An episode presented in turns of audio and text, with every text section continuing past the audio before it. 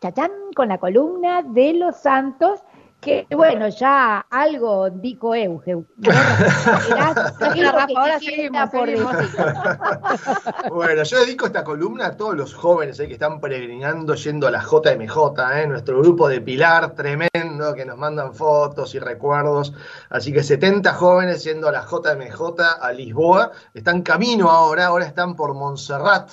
Eh, eh, y van a ir a, creo que van a ir también a Zaragoza, así que bueno, les mandamos un abrazo y les dedico a ellos la columna de los santos del día de hoy. Como decía Euge al comienzo, hoy sábado 29 es Santa Marta, ¿eh? y así significa, Marta significa jefa de hogar, así que a todas las jefas de hogar atentas. Betania, ¿se acuerdan? Es un pueblo cercano a Jerusalén. Justamente allí vivía una familia de la cual dice el Evangelio un gran elogio. Jesús amaba a Marta, a María y a su hermano Lázaro. ¿eh? Tal vez es difícil encontrar un detalle más cariñoso acerca de alguna familia, que ellos eran muy, muy amados por nuestro Señor.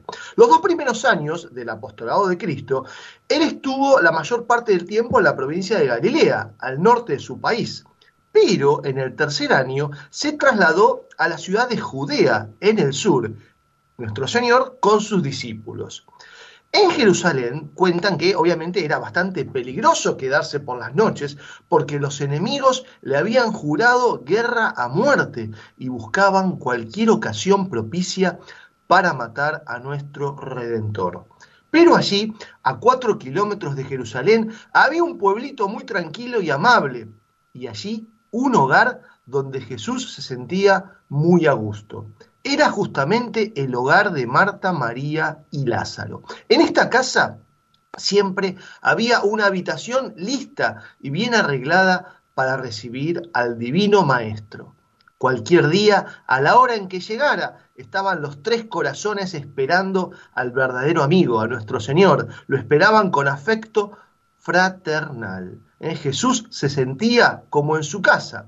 Con razón, por eso dice el Evangelio, que Jesús amaba a Marta, a María y a Lázaro. Pensemos qué bueno sería, ¿no? Que cada uno de nuestros hogares se pudiera decir lo mismo, ¿eh? que o sea, lo que la Biblia afirma de estas tres afortunadas personas. Bueno, hay muchísimos pasajes del Evangelio donde se la nombra a Marta, por eso Santa Marta es la patrona de los hoteleros, ¿sabían? Porque sabía atender muy bien a sus invitados. Hay muchísimas escenas, ¿se acuerdan de esa escena que Jesús le dice, Marta, Marta, mucho te agitas ¿eh? y te angustias por los quehaceres domésticos, pero tal vez María recibió la mejor parte, porque justamente María se quedaba a los pies de Cristo. Bueno, pero alguien tenía que atenderlos, ¿no? Y ahí estaba Santa Marta, esta jefa de hogar ¿eh? que sirvió también al Señor y a toda su familia, y bueno, que la recordamos con mucho cariño, ¿no es cierto, Euge? Exacto, Por supuesto, porque parece la pobre Marta con lo que después le, con lo que le dijo Jesús, ay, te preocupas por tantas cosas, pero, está lindo, ¿no es cierto? Es lindo atender a la gente y a la familia. pero además, no sé por qué tendemos a leer, pero además perdón lo que voy a decir, pero hasta de sacerdotes que lo hacen, que, la, que como un reto, Marta, Marta, parece que es una chaquinoto, Marta. Y no, yo me imagino a Jesús con un amor tremendo, queriéndole decir, bueno, no te preocupes, vení acá conmigo, deja de atenderme, está todo bien, vení Marta, Marta, ¿no? Como, como más amoroso, ¿no? Marta, como nos dirían en casa, Marta, dale. Marta, ¿no? Pará, quédate quieta, esa humanidad a veces de Jesús y poner un tinte más amoroso, pobre. Este, son sus amigos, yo también estaría ordenando todo si viene Jesús.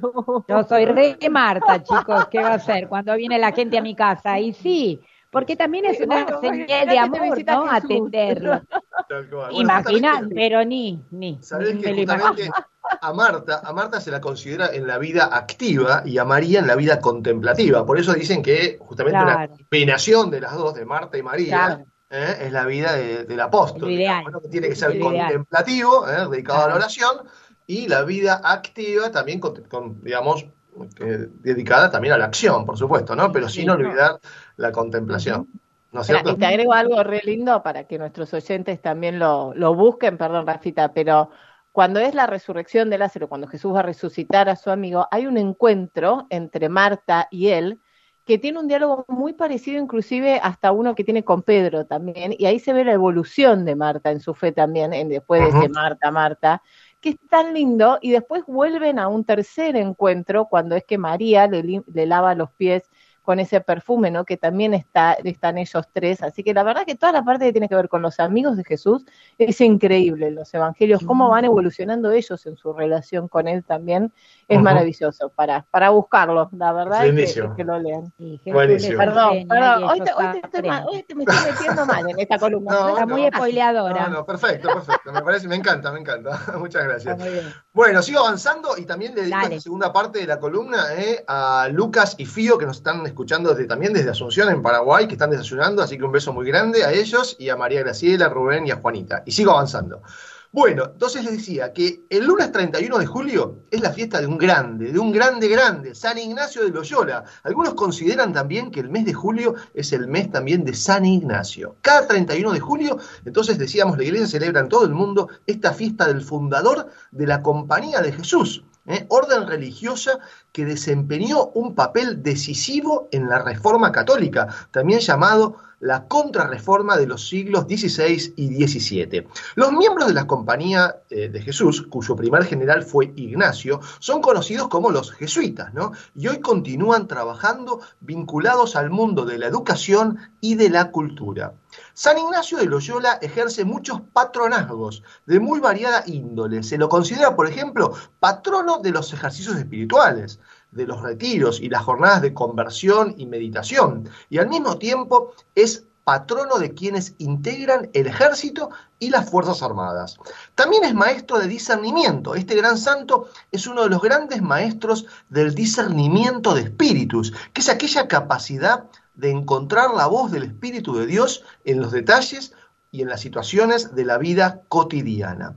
La espiritualidad que desarrolló Ignacio ha inspirado la génesis y el crecimiento de numerosas familias espirituales, de diversa índole, ¿no? De la misma manera le ha provisto, ha provisto de misioneros, educadores y evangelizadores por siglos en todo el mundo.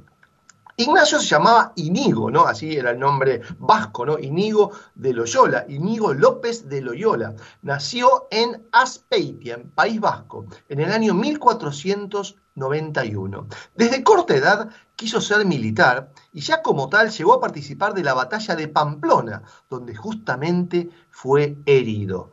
Posteriormente, abandonó las armas para hacerse servidor de la iglesia. Su conversión se produjo tras haber leído la vida de Cristo, ¿eh? del cartujo Ludolfo de Sajonia, así como el Flos Sanctorum, que son las lecturas de los santos. Ambas lecturas lo dejaron impactado y de manera especial la segunda, esta Flos Sanctorum, donde hablaba de la vida de los santos y el llamado de Cristo a que todos hace para que alcancen la santidad, para que alcancemos la santidad.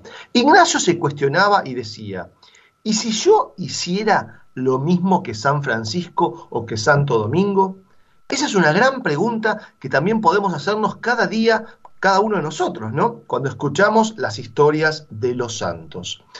Él decía, en su vida tenía un lema que es ad maiorem dei gloria, todo a la mayor gloria de Dios. Ese es el, digamos, el lema que identifica la vida del fundador de los jesuitas. Entre sus escritos más importantes destacamos los ejercicios espirituales. Estos ejercicios espirituales que los papas dicen que tienen más santos que letras en, en estos libritos, en este librito de los ejercicios espirituales. Hay más santos que letras, o sea, más gente convertida, digamos, ¿no? A Dios ¿Qué letras tiene este librito de los servicios espirituales escrito por San Ignacio de Loyola que recibió justamente en las cuevas de Manresa, que es un conjunto de meditaciones desplegadas de forma ordenada para que la persona se encuentre consigo mismo y con Dios. Los ejercicios son un auténtico pilar de espiritualidad moderna. En una oportunidad el Papa Pío XI, haciendo referencia a esta obra, indicó que el método ignaciano de oración guía al hombre por el camino de la propia abnegación y del dominio de los malos hábitos a las más altas cumbres de la contemplación y el amor divino. Yo soy un fanático en lo personal de estos ejercicios, que son ejercicios en silencio. ¿eh? La tanda de ejercicios de San Ignacio se hace en 30 días, ¿eh? son 30 días en silencio, las famosas cuatro semanas, bueno, que muchos tratamos de hacerla en un fin de semana de dos o tres días ¿eh? de recogimiento y de silencio, donde vamos meditando las distintas partes de este librito tan famoso y tan santo de los ejercicios espirituales de San Ignacio. San Ignacio murió en Roma el, año 30, el, perdón, el día 31 de junio de 1556. El Papa Pablo V lo beatificó en el año 1609.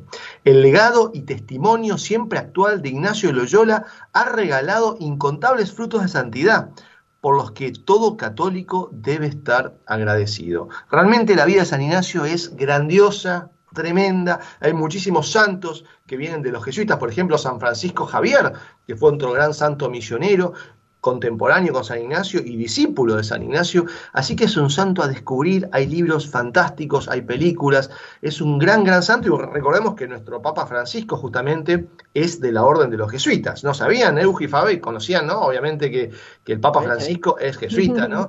Así que también eh, lo recordamos especialmente. Así que recordamos entonces, como decía, el 31 de julio, que es el lunes, es la fiesta de San Ignacio de Loyola. Y tengo uno más, si me permiten, ¿tengo tiempo, Fabi?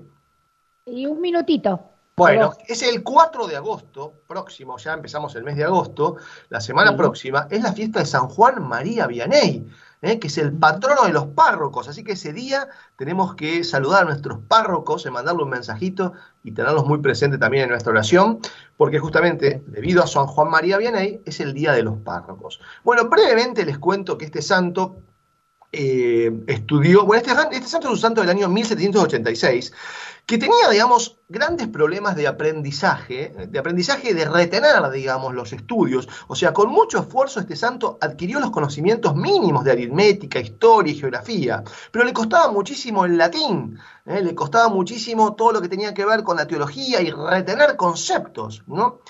Pero igualmente llegó a ser ordenado el 13 de agosto de 1800 y enviado a un pueblito donde lo acompañaba un gran amigo, Don Valley, un viejo amigo que fue el primero en animarlo en su vocación. Para ese momento, Don Bailey ya había hecho hasta lo indecible por Juan María, lo había defendido cuando fue expulsado del seminario mayor por falta de idoneidad para los estudios. Bueno, ahora Juan María estaba al lado de su amigo, su protector y su preceptor, este sacerdote Don Valley. A la muerte de este sacerdote, Juan María Vianney fue enviado como clérigo a Ars, por eso se lo, se lo conoce como el Santo Cura de Ars. Este era un pequeño pueblito de 250 habitantes, casi todos pobres, y de ese pueblo, que podemos decir que era el último de su diócesis y quizás de toda Francia, bueno, el cura iniciaría una revolución espiritual que cambiaría para siempre a toda su nación. Se lo considera a San Juan María Vianney el paradigma del buen confesor. Poseía dones extraordinarios como la profecía o la capacidad para conocer a las almas. Su espíritu intuitivo, compenetrado con la gracia, fue capaz de penetrar las intenciones ocultas del corazón humano. Fue también un hombre de gran humildad y discernimiento, virtudes indispensables que lo hicieron modelo de pastor. También en reiteradas oportunidades fue blanco de los ataques directos del demonio, los que supo enfrentar gracias a su alma ligera, siempre de cara al cielo, fortalecida por la gracia, la mortificación, la oración y el servicio. Es un santo tremendo también, tremendo. Tengo para hablar tres horas, si me permiten, porque realmente es un santo que vivía la caridad al extremo, ofrecía toda su mortificación y toda su oración por su feligresía. Así que es un santo a descubrir. Hay un libro muy lindo de Francis Trujillo que se llama El cura de Ars, que se les recomiendo de corazón, donde podrán descubrir la vida de este gran santo y de por qué es el patrono de los párrocos, ¿no? Por su abnegación, por su entrega, por su lucha, digamos, para lograr la conversión de su pueblo. Y bien que lo logró. Saben que hasta un tren hicieron un ferrocarril, porque la gente recurría de toda Francia para ir a confesarse con este santo, se hizo tan famoso. Iban obispos, cardenales, muchísima gente iba con. Hicieron un tren, un ferrocarril propio, digamos, que llegase hasta Ars para ir a confesarse con este santo, con el santo cura de Arce. Así que recordemos entonces sí, el 4 de agosto, el Día del Párroco, eh, dedicado al santo cura de Ars, San Juan María Vianney. Y se las dejo picando nada más para que cada uno investigue sobre la vida. Sí, sí, muy linda historia. Perfecto. Ojalá hubiera trenes, ¿no? para ir a confesar. Que me, que me encanta a mí también, realmente. Eh, bueno, muy bien. Muchísimas gracias, Rafita. Súper completa, muy linda. La, todo, todo, todo, realmente de santos y